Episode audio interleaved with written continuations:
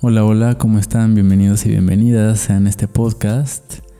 En esta ocasión tenemos invitada a la gran, a la gran Andrea Chávez, una gran amiga que admiro desde hace tiempo y quise invitarla para que estuviera aquí conmigo acompañándome a hablar de varias cositas interesantes que, que nos han estado pasando y permeando dentro de la pandemia y pues también tiene que ver mucho con con nuestro aprendizaje de vida.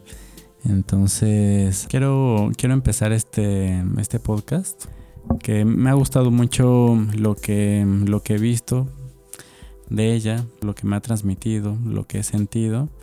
Y se me hizo muy cool invitarla a un podcast para que nos pueda expresar un poco de lo, de lo que es ella, que va de la mano también de cierta forma con, con mi trabajo, con lo que ofrezco con Centro Ramagi que a final de cuentas tiene mucho que ver con el conocimiento, con esa sabiduría y el aprendizaje interno que se refleja pues en lo externo, ¿no? Y sin embrollar más, eh, me gustaría, Andrea, que nos contaras un poquito qué es lo que haces actualmente, a qué, a qué estás dedicando tu tiempo ahora con la pandemia también, no sé, cómo te ha permeado también de cierta forma esta transformación, cómo te has sentido, cómo estás. Hola, pues en este preciso momento me siento muy a gusto, muy rico, tranquila, muy feliz por este, pues no sé, por todo lo que creo que se viene, que está muy cool. Y pues esta pandemia ha sido yo creo que ha sido un despertar súper bonito.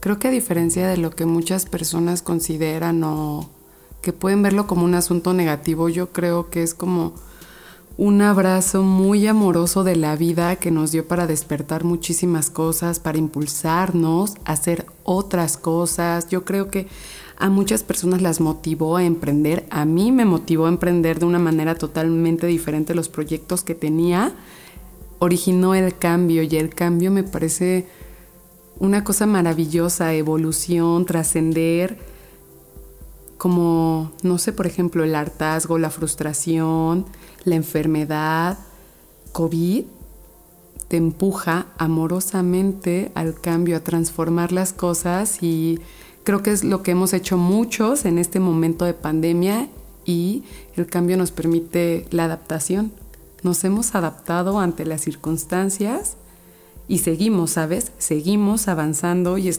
eso me parece una cosa de súper respeto y aplauso para todos los que lo han hecho, lo hemos hecho. ¿Cuáles son por ahora que comentas de los proyectos que te hizo hacer como un cambio de cierta forma? ¿Qué es lo que te hizo hacer este, pues este, este, este cambio, no?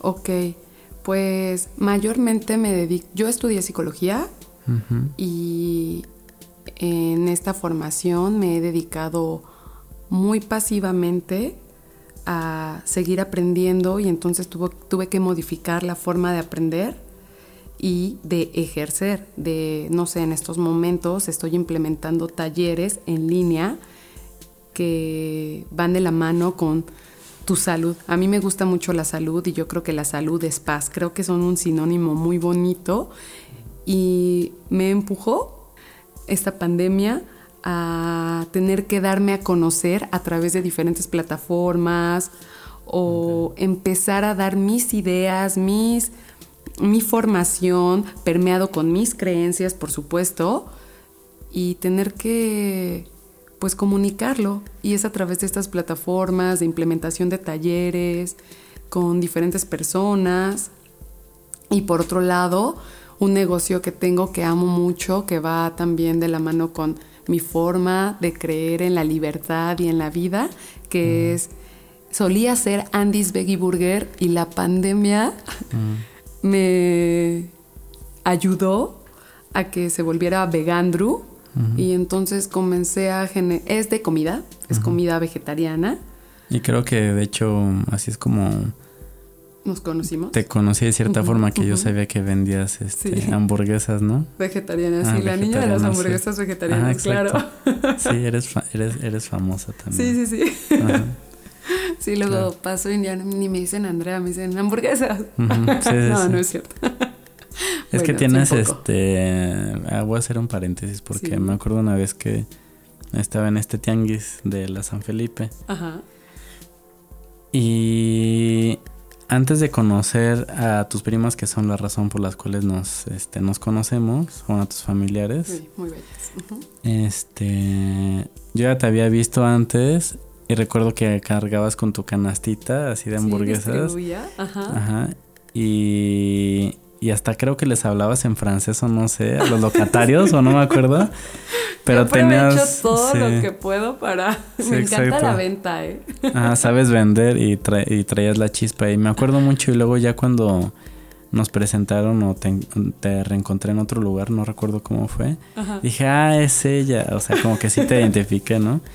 Súper. Y ya, bueno, recuerdo esa esa experiencia, ¿no? Ese preview de las cosas, pero Sí, en definitiva sí es algo que te ha caracterizado de cierta forma, ¿no? que muchas personas te conocen como yo, por ejemplo. De hecho es algo muy hermoso que yo me volví vegetariana y a mí me molestaba mucho, o bueno, sí, me perturbaba que la gente llegara y me empezara a cuestionar el hecho de ser vegetariana, de si seguía usando shampoo, que no era congruente, etcétera, con argumentos y como si quisieran que yo cambiara mi perspectiva del vegetarianismo.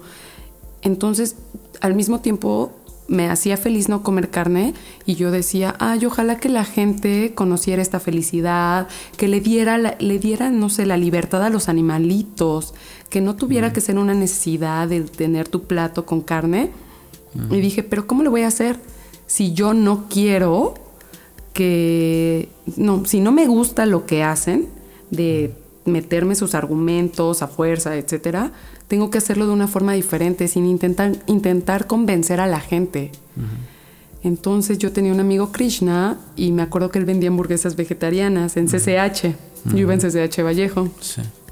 Lo contacté y dije, quiero aprender a hacerlo para llevárselo a la gente, para que vea que existe comida rica, de calidad, nutritiva, porque llena de nutrimentos, porque es una combinación de legumbres, verduras, etc. Y pues aprendí a hacerlas. Y en lugar de convencer a la gente o no convencerla con violencia, como muchas industrias que intentan que no comas carne, te quieren convencer con violencia y yo la verdad estoy muy en contra de la violencia porque no creo que sea el medio para aprender o para transformarte. Yo no necesito enseñarte muerte y sangre para que no quieras comer carne, porque eso sí te va a sensibilizar, pero yo no sé si vaya a haber una reestructuración cognitiva. Oye, está medio ahorita de escuchar, así es. Sí, está fuerte, sí está fuerte. Como dijo John Lennon, si, los si las carnicerías fueran de transparentes, de cristal, las paredes, probablemente nadie comería carne. Entonces, si tu proceso es seguir comiendo carne, y con base en tu experiencia, en lo que sabes, tu conocimiento te da paz, pues sigue ahí, porque va a ser la falta de paz lo que te va a hacer moverte y cambiar las cosas y reestructurar, como esto que mencionábamos del COVID. Regresando un poco a esto, entonces aprendí a hacerlo y literal yo vendía en la, en la universidad hamburguesitas vegetarianas. Yo dije, en lugar de convencer a la gente de que sea vegetariana, voy a hacer que por un momento del día en una sola comida del día seas vegetariano. Y yo me acuerdo que muy joven llevaba mi, una canastita pequeña y llevaba, empecé con 10 hamburguesitas y decía, súper feliz regresaba a mi casa y hoy, el día de hoy hice que 10 personas sean vegetarianas por un momento en su día. Ah, y eso a mí me hace muy feliz y hasta me pagaban por eso. que después fue así como yo vi el dinero en mis manos, me permitió ser independiente en la universidad, mudarme de mi casa. Fue como, no sé, yo creo que fue un acto de amor que me regresó más amor, ¿sabes? Y desde entonces me permite tener la vida que tengo, la estabilidad que tengo. No sé, es algo muy bonito. Yo creo que si, si trabajas y actúas con amor, sabes, acto consecuencia. Se regresa, es una cosa muy bella. Quiero retomar algo que comentaste referente, pues, en cuestión del sufrimiento. De pues de los seres, de las especies y del humano también en general. Porque lo hiciste consciente de cierta forma con esto de, la comida, del alimento consciente, ¿no? Entonces quiero exhumar de cierta forma, remitir a esta cuestión del sufrimiento y preguntarte, ¿qué es para ti el, el sufrimiento? Qué bello que me preguntes esto porque justo en unas meditaciones que hace poco he estado haciendo he tocado el sufrimiento. Y yo hasta le decía a mi papá, oye papá, es que yo creo que el sufrimiento une a la gente. Cuando existe el sufrimiento, por ejemplo, si hay un temblor, ¿qué hace la gente? Se une y las motiva a ayudar y entonces trae cosas buenas. Desde ese aspecto creo que el sufrimiento es justo una tormenta en la que creo que, por ejemplo, existe el dolor y el sufrimiento, que son dos cosas totalmente diferentes, y el dolor pues no lo puedo evitar. No sé, si me quemo, me duele porque tengo terminaciones nerviosas que le avisan a mi cerebro que me está doliendo y también tengo pues una reacción en mi piel y tengo nocioceptores, etc. Pero el sufrimiento es cuánto elijo permanecer en esto, en este dolor, en esta sensación creo que lo podría tocar desde dos temas, por ejemplo, el tema psicológico y el tema espiritual. Desde el tema... Bueno, empieza con el que quieras, me gustaría saber justo las dos visiones que tienes. Pero siento que estas dos visiones, de las que, o sea, no sé qué me vas a responder, obviamente, ¿verdad? Pero siento que esas dos visiones a final de cuentas se unen en algún punto. Sí, sin duda yo creo que todo aunque parezcan dualidades, estamos hablando de lo mismo, pero utilizamos dos lenguajes diferentes. Sí, sí, sí, estoy totalmente de acuerdo. el punto es que creo que, es más, voy a empezar diciendo lo que yo creo que los hace iguales. Creo que ambas cosas te permiten trascender y evolucionar, tanto el dolor, el dolor y el sufrimiento en aspectos psicológicos como en aspectos espirituales. Mm, por ejemplo, en aspectos espirituales podríamos considerar que el sufrimiento es si logras salir de él, si logras trascenderlo, justamente fue esta herramienta que te permitió un autoconocimiento, que te permitió voltearte a ver a ti. ¿Eso te pasó? Sí, en algún momento de mi vida seguramente. Sí, claro. Te pasó un gran caos, un gran... Sí, sí, sí. una gran crisis para que... seas lo que eres ahora. Sí, sí, solo que no fue como tan estrenduoso. Yo creo que fue durante toda mi vida. ¿En serio? sí, sabes, yo te comenté fuera de aquí que yo soy muy sensible en general a las sustancias, a todo. En mi vida soy muy sensible y desde muy niña he sufrido mucho, pero no porque por algo exterior, ¿sabes? Yo veía, por ejemplo, a viejitos en la calle pidiendo dinero o vendiendo chicles y yo me acuerdo de niña llorando y diciéndole a mi mamá, mamá, ¿por qué un viejito que debe estar en su casa con su familia está trabajando y pidiendo dinero y me ponía a llorar? Y sufría literal, me daba como una pena en mi interior, era, pero ¿por qué? Yo sentía que eso estaba como mal.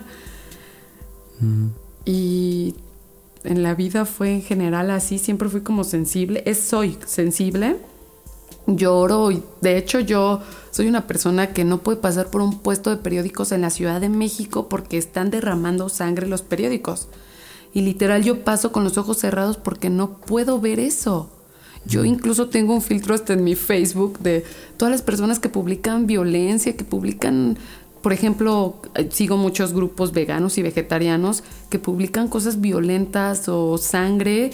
No creo que sea la forma de transformar las cosas y yo me tengo que alejar porque... No es compatible. Me duele, sí, no. Y, quiero hacer las cosas además diferentes, ¿sabes? No quiero hacerlos a través de la violencia. Creo que el camino puede ser a través del amor y ser a través de la compatía y la compasión, empatía, perdón, y compasión y amor. ¿Compatía qué es eso? De, los compas, de la compatía de los compis. Tú sí. Oye, pero... Exacto, ser compa.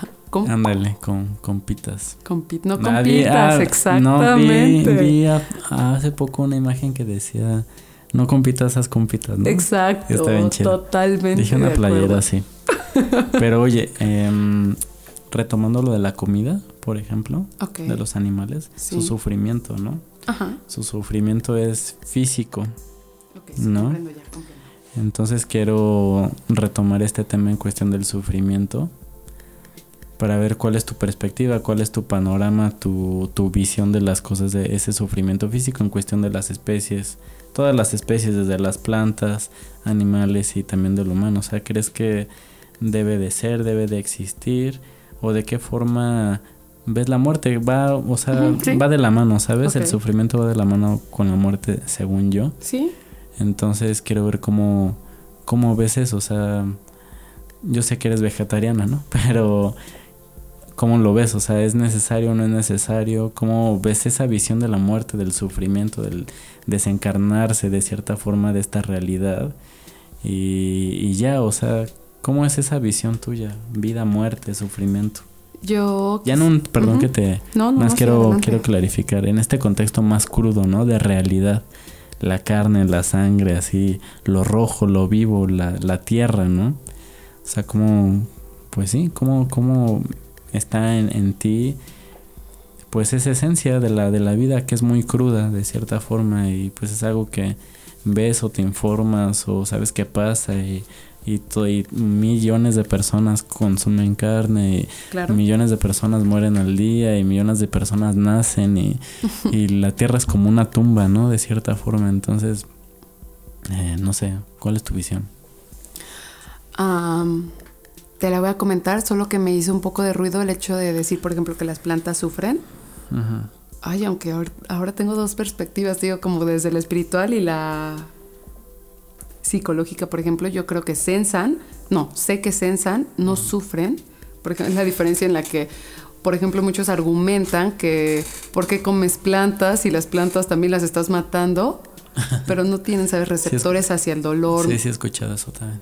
Aunque sí creo que nos escuchan, sí creo que sensan, es decir, hay estudios en los cuales demuestran cómo se ve eh, físicamente una planta con un discurso positivo versus un discurso negativo. Pero bueno, no vamos a hablar de esos estudios en este momento. Solo quería como dar ese paréntesis. Sí, sí, pero sí, comprendo hacia dónde. Y con referencia al sufrimiento o el dolor, que yo creo que el dolor es, es inevitable y es parte de la vida. Es parte de entender y reconstruir lo que somos y tenemos incluso cualquier tipo de dolor emocional y físico que algo muy interesante en nuestro cerebro tenemos el mismo circuito para el dolor físico como para el dolor emocional. Por eso refería al principio que no me gusta utilizar los términos bien o mal porque creo que son términos morales. Me están hablando de lo que se consensó que está bien y se consensó que está mal. Yo creo más bien que las cosas son y ya y nosotros podemos tener nuestra perspectiva con base a nuestras experiencias y nuestras creencias.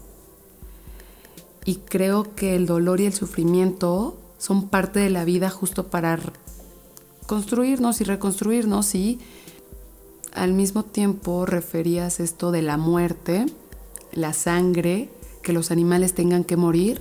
Alguna vez escuché en una meditación algo muy hermoso y creo que es parte de esto, que los animales daban su vida y la escuché cuando estaba lo del Amazonas. ¿Recuerdas toda esta muerte de los animalitos por los incendios del Amazonas y que hubo mucha movilidad en redes, que incluso existió mucha gente que se quiso convertir al veganismo y vegetarianismo en pro o ver cómo ayudaban porque todos nos sentíamos impotentes, impotentes ante la ayuda a esta situación que estaba tan lejos, pero nos seguíamos inundando de información que nos, nos hacía sentir mal por la conciencia que tenemos hacia la vida y la destrucción de la selva y el Amazonas.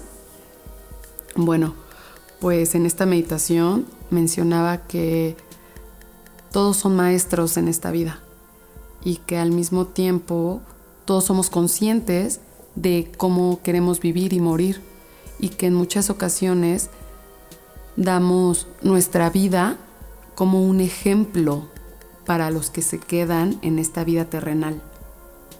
Y a mí eso me pareció una cosa maravillosa, es decir... Claro, sí, es como otra perspectiva, otra visión ya.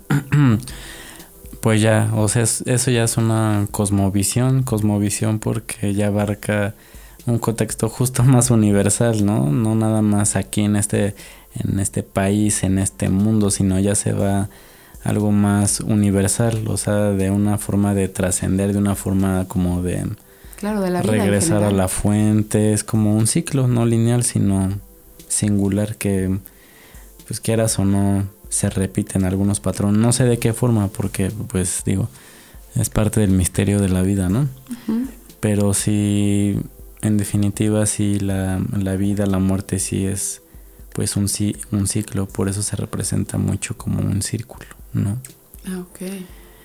Y bueno, ahorita que estábamos hablando justo de la muerte, me acordé de algo que yo viví muy fuerte. Eh, probé alguna ocasión, fui a una ceremonia de, de ayahuasca, bueno, mejor dicho, anahuasca, que es una mezcla de, de raíz del tepescohuite, de una planta mexicana con otro híbrido que es para que la sustancia amarre bien, ¿no? En el cuerpo humano, para que, para que la sustancia se desglose bien en el ser, ¿no? En, el cuerpo de uno mismo. Pero es mente a final de cuentas, ¿no? Y fue una muerte. O sea, fue, fue como haber muerto, te lo juro. Y me marcó mucho ese día porque en todo, hace cuenta, tomé el, brebaje de, de medicina y a los cinco minutos ya estaba viendo flores de loto, ya está, o sea, no podía abrir los ojos porque todo daba vueltas y las voces se escuchaban muy cañón, o sea, sí me fui a otra dimensión tal cual, ¿no? Ok. Así por seis horas, imagínate, o sea, estuvo intenso. Sí, y cansado. Ahora, ya al momento, ya casi al final, pues es cansado porque vas recobrando conciencia y vas aterrizando, ¿no? Pero en todo el proceso sí es un trance. Y dentro de este trance, yo estaba enfrente del, del fueguito que era como mi guía de cierta forma. Qué hermoso. ¿El fuego fue tu guía? Siempre ha sido mi guía. O sea, desde que aprendí esto de la medicina tradicional mexicana y lo de las plantas, y cuando conocí el peyote, jicuri y otras plantas sagradas, el fuego sí lo veo como un abuelo, ¿no? Como un gran, un gran maestro.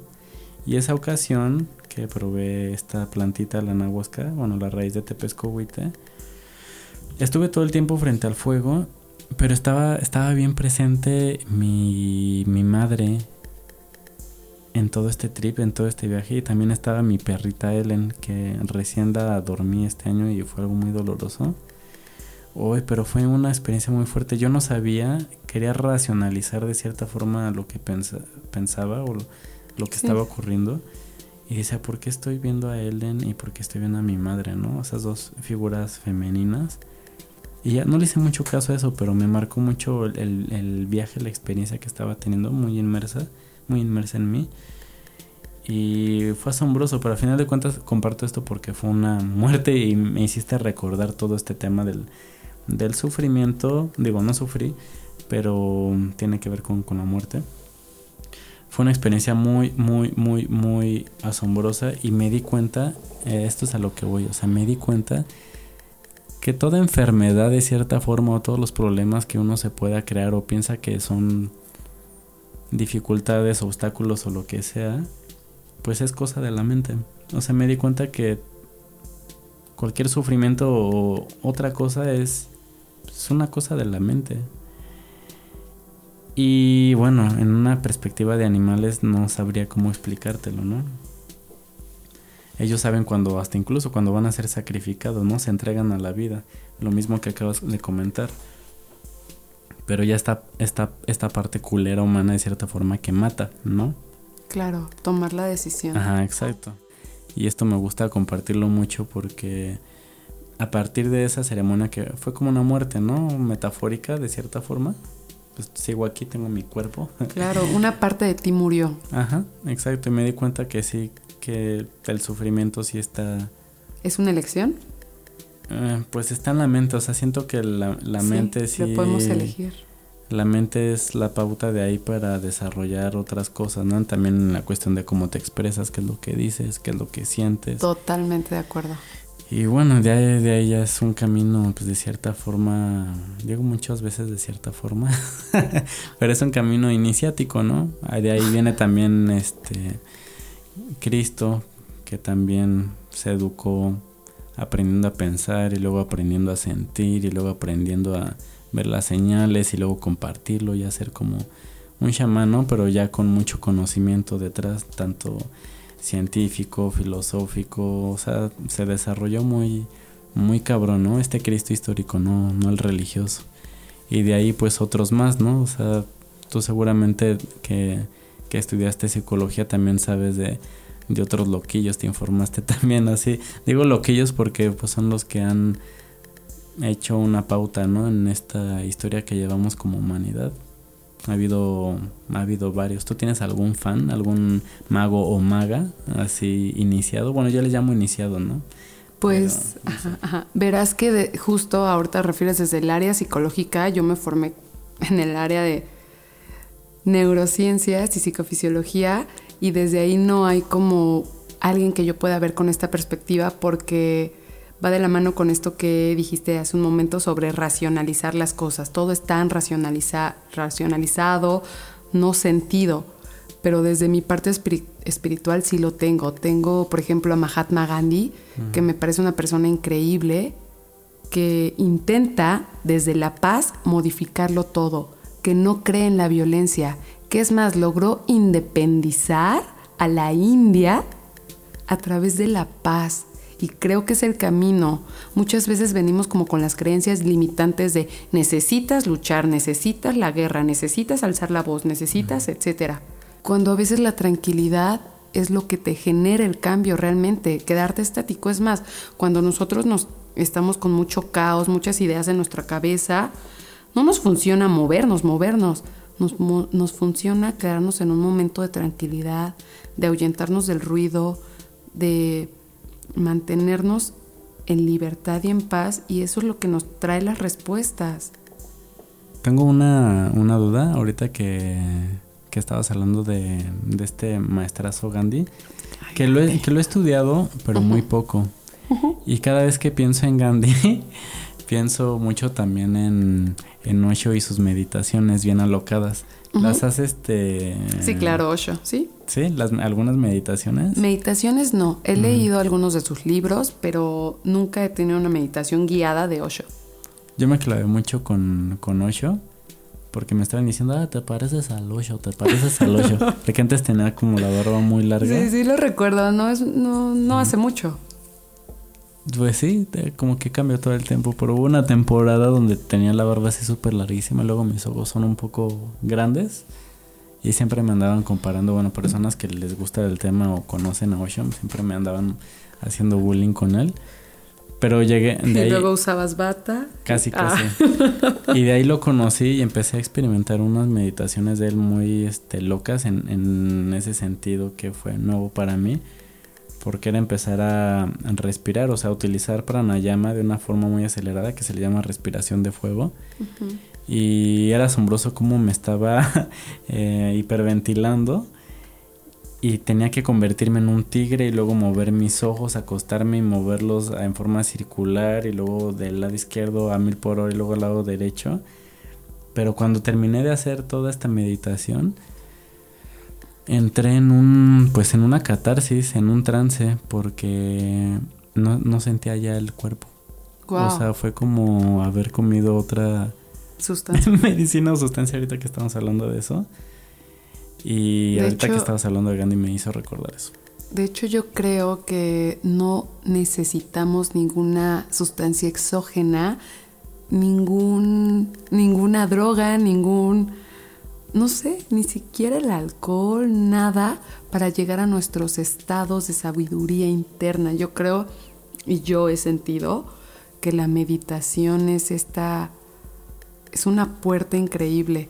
Creo que utilizan las sustancias exógenas como Son como llavecitas, ¿no? Sí, como aceleradores, pareciera, así me lo han referido, pero yo creo que son atajos y que ese atajo, creo que necesitas dependemos de la experiencia para la sabiduría y me puede dar respuestas, pero no creo que pueda consolidarlas si no las vivo a partir de la experiencia. Pero imagínate. Pero es una idea, es una percepción. Claro, sí, pero tienes la razón, pero imagínate, ¿de qué forma se puede uno, vamos a llamarle iluminar, ¿no? Ok, claro. Por una forma de sufrimiento, un caos, una crisis, algo fuerte, muy fuerte que pase. O que alguien llegue para iluminarte, o sea, como un maestro o una maestra. O por decisión propia, que es como ir como estudiando, explorando, reencontrarte. Es como, ¿de qué forma crees que, que pueda suceder eso, no? Esa como iluminación de cierta forma. Mm, primero que nada, yo quiero decir que, y siempre lo digo, todas las respuestas están dentro tuyo. Es decir, podrías acudir con cualquier maestro, con cualquier psicólogo, con, cualquier persona espiritual, etcétera, guía, pero tú tienes las respuestas para todo.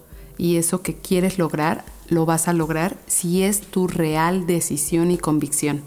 Aunado a esto, creo que las experiencias de vida son tan necesarias como para seguir trascendiendo, porque lo que tú ves como iluminado no quiere decir lo mismo para otra persona que está iluminada. Es decir, puede que para mí la iluminación sea tener una vida de total libertad, tanto en tiempo como financieramente, como poder decir no cuando quiero decir no, poder decir sí cuando quiero decir sí, dedicarme solo a lo que amo y ser feliz. Y para otra persona sea el trabajo de sus sueños, que fue estar en una oficina, tener familia, tener hijos. Yo creo que esta iluminación a la que nos referimos solamente es la paz que sienta cada quien con su propia vida. ¿Y cómo se va a trastocar esa paz? con el hartazgo, con el sufrimiento, con lo que no me gusta, con lo que sigo soportando y sintiendo pesado en mi vida, lo que sigo sintiendo una carga. Es decir, yo creo que las personas cambian a través y, se dan cuenta del cambio, porque puede que yo sepa, tengo que cambiar esto, lo tengo que cambiar, pero no lo hago porque no estoy tan harta de mi exterior, tan harta o tan triste o tan incómoda que no cambio y me quedo en este estado de conformismo. Pero cuando estoy harta es cuando digo, ya, no puedo más, me muevo de aquí. Y este, esta idea de quererme mover nació por el sufrimiento, por el hartazgo, por la tristeza. Pero tiene que llegar a mí como una experiencia y si no me voy a quedar en este estado de conformismo que no quiere decir que sea feliz, quiere decir que no es tan difícil como lo que veo o percibo que será más difícil proyectado a futuro. ¿Crees que el conformismo sea sea como hermano de la comodidad? No, para nada. Creo que son dos cosas totalmente diferentes. Yo creo que el conformismo podría estar en la situación más incómoda del mundo, pero no me muevo porque creo que la dificultad de otra cosa que anhelo me da miedo llegar a ella, pero creo que la felicidad y la paz es cómoda, es como una cobija, como la suavidad, tranquilidad. Pero si esa comodidad te impide... No, no, o la comodidad puede ser también desde esa visión, no sé, bueno, es una reflexión.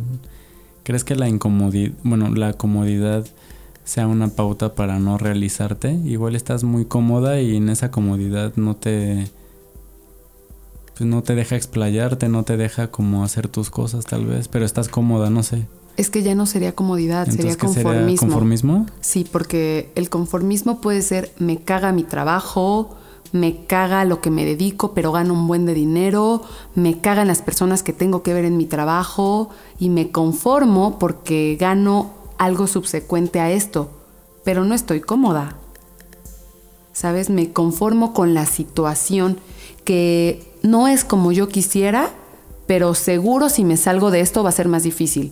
O seguro si me salgo de esto ya no voy a tener el dinero que estoy ganando. Y entonces, pues, elijo quedarme en este conformismo, pero creo que la comodidad sí es tranquilidad. O sea, no desde esta perspectiva mediocre. Es como soy cómoda, soy ligera, soy paz, soy tranquilidad. Estoy cómoda porque tal vez no gano mucho dinero, pero tengo mi tiempo, veo a las personas que quiero, mi trabajo me da satisfacción y sé que estoy brindándole algo a alguien. Desde mi perspectiva son dos cosas totalmente diferentes. Creo que el conformismo no creo, no creo sea lo mismo que la comodidad. Creo que la comodidad sí lo tengo como una valencia positiva y el conformismo lo tengo con una valencia de mediocridad. De, y no mediocridad con puedo tener un super doctorado, puedo tener un una super cuenta de banco y recibir una nómina increíble. No, sino mediocridad con mi vida y con la responsabilidad de mi felicidad y mi paz. Soy mediocre con eso porque pondero antes las cosas que están en el exterior y que me dicen que yo tenía que alcanzar para ser alguien en la vida. Y soy mediocre con mi felicidad, con mi paz, con mi tranquilidad. No pondero esto, no lo pongo primero. Pongo primero lo que satisface a los demás, esa identidad social que a los demás les da satisfacción. Ay, mira qué buen trabajo tienes. Ay, mira, ya estás casado. Ay, mira, tienes ya te compraste tu casa, tu carro, etcétera. ¿Sabes? Y entonces ahí qué estoy haciendo? Sacrificando porque yo en mi interior sé que no estoy cómoda, pero estoy conforme. Y eso es hacia donde también quería preguntarte, o sea, tú solita me llevaste a, a, hacerte esa pregunta forzosa que te quería hacer en algún momento. De la vida. Sí, me gustaría saber justo, ya para cerrar este bello y, y bonito podcast, me gustaría saber también cómo, pues cómo lo que haces, la, la profesión que estás llevando, tu ofrenda de vida, ¿De qué, va, ¿De qué va a ser útil hacia, hacia las demás personas? O sea, ¿de qué va a ser útil todo lo que, lo que estás haciendo? O mejor aún, si me pudieses contestar después de esto, eh, pues ¿cómo crees que te van a recordar, no? ¿Qué, o ¿qué van a decir de Andrea? Pues Andrea hizo esto, la recuerdo mucho por esto, porque ella era así, ella era así y ella me ayudó mucho a esto y gracias a ella soy así, ¿no? Según yo, todos somos ese, pues somos parte de un todo, ¿no? Entonces estamos aquí para... Totalmente de acuerdo. Pues para eso, es como la evolución de la conciencia, para mí, para mi perspectiva, mi visión. Pero tú, Andrea, ¿cómo, ¿cómo crees ser recordada, no? O sea, y aparte que no se te olvide también decirme, pues de qué va a ser útil todo lo que lo que estás haciendo, lo que vas a dejar hacia los demás, hacia ti, hacia tu familia, o mejor aún, al universo, ¿no? En, ya en esa cosmovisión, ¿no? Yo creo que voy a ser recordada como lo que soy y eso que soy va a poder llegar a toda la gente de esta forma, mira. Considero que antes de poder dar el ejemplo antes de predicar algo tenemos que ser ese algo. Yo celebro mucho la libertad, la paz, la tranquilidad y con base en eso actúo en mi vida, trabajo en mi vida. Y entonces las personas que están cercanas a mí, al saber de eso, yo impulso a esas personas a que sean libres, que hagan lo que quieren, lo que les dé felicidad, lo que les dé tranquilidad, que escuchen su cuerpo, sus músculos, que escuchen sus vísceras, lo que ellos saben, porque todos tenemos una sabiduría interna hermosa. Y creo que puedo llegar a ello primero siendo y después de ser, predicándolo. Entonces parte tanto de mi profesión psicológica, mi profesión en psicología como en mi trabajo en Vegandru es con la libertad. Pero para ello hay que ser y después hay que ayudar a los demás a que sean. Creo que la respuesta sería siendo. Siendo leal a lo que yo considero. a lo que es ser, a la libertad, al amor, a la paz, a la tranquilidad. Y después por añadidura, todo lo demás va a llegar, por consecuencia. Y las personas van a hacerlo. Cuando las personas ven a gente libre, haciendo lo que aman, dedicándose a eso, motiva, porque el amor motiva amor. Y quiere que la, la, gente es más, busca ese tipo de personas, porque entiende la satisfacción, es más, yo lo veo como muscularmente, cuando llegas a un lugar tranquilo y en paz, tus músculos se destensan, tus vísceras se relajan, las que tienen que relajarse. ¿Sabes? Es como tu corazón tiene una frecuencia indicada, tiene una frecuencia normal y tu cuerpo habla por sí solo y tú lo sientes y sientes a los demás. Yo creo que es con lo que en términos espirituales podríamos decirlo como la vibra de las personas. Y creo que la mejor forma de ser recordada yo es siéndome leal a lo que pienso y a lo que amo.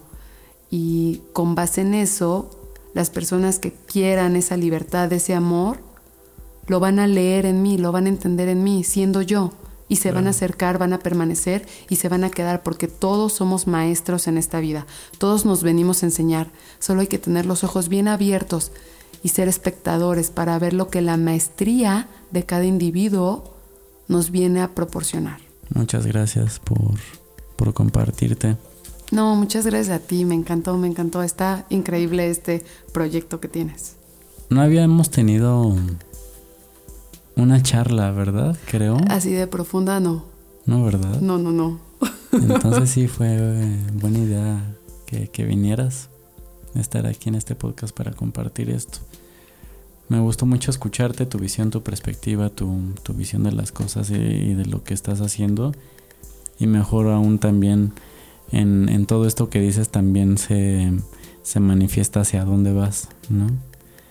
Y es un poco misterioso también, pero muy claro, porque pues ya estás eh, de alguna u otra forma construyéndote o construida. ¿Por qué? Porque te, te, conoces y eso es por lo menos lo que yo veo, ¿no? Y reflejas. Entonces creo que, o más bien no creo, más bien sé y tengo esa certeza que, que tienes ese le llamo ese rayito de luz que a final de cuentas se refleja y permea hacia las otras personas que te rodean. Que lo tenemos todos.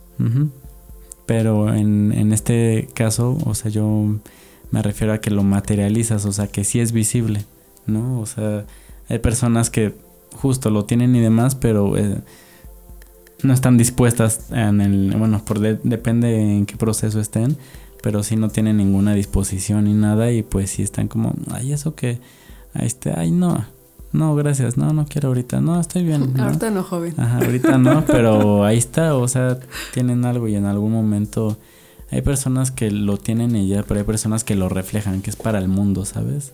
Qué hermoso. Entonces tú eres de esas personas que es como para el mundo, o sea, que no sea para mí, sino para, para el mundo.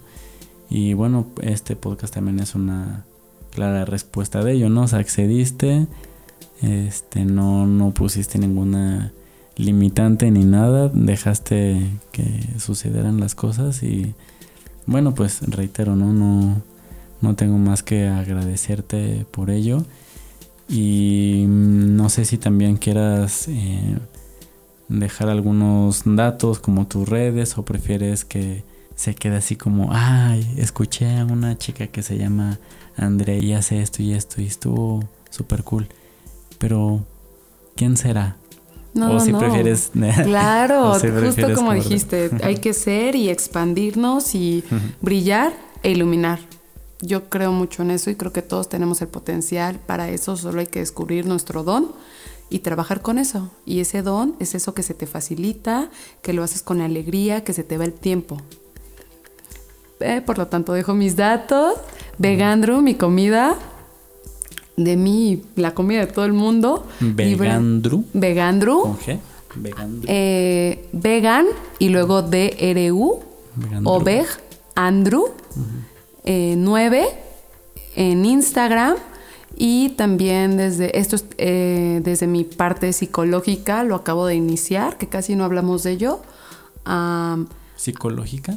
Ajá, sí. Es que yo divido mucho esto. Tengo mi parte espiritual y mi parte psicológica. Ah, mi parte profesional, que creo que son dos cosas diferentes porque es bueno, pero es como decíamos, ¿no? Sabe lo mismo de cierta forma. Sí, sí, sí, sí. Yo creo que dicen lo mismo, pero son dos idiomas que tienen una diferencia.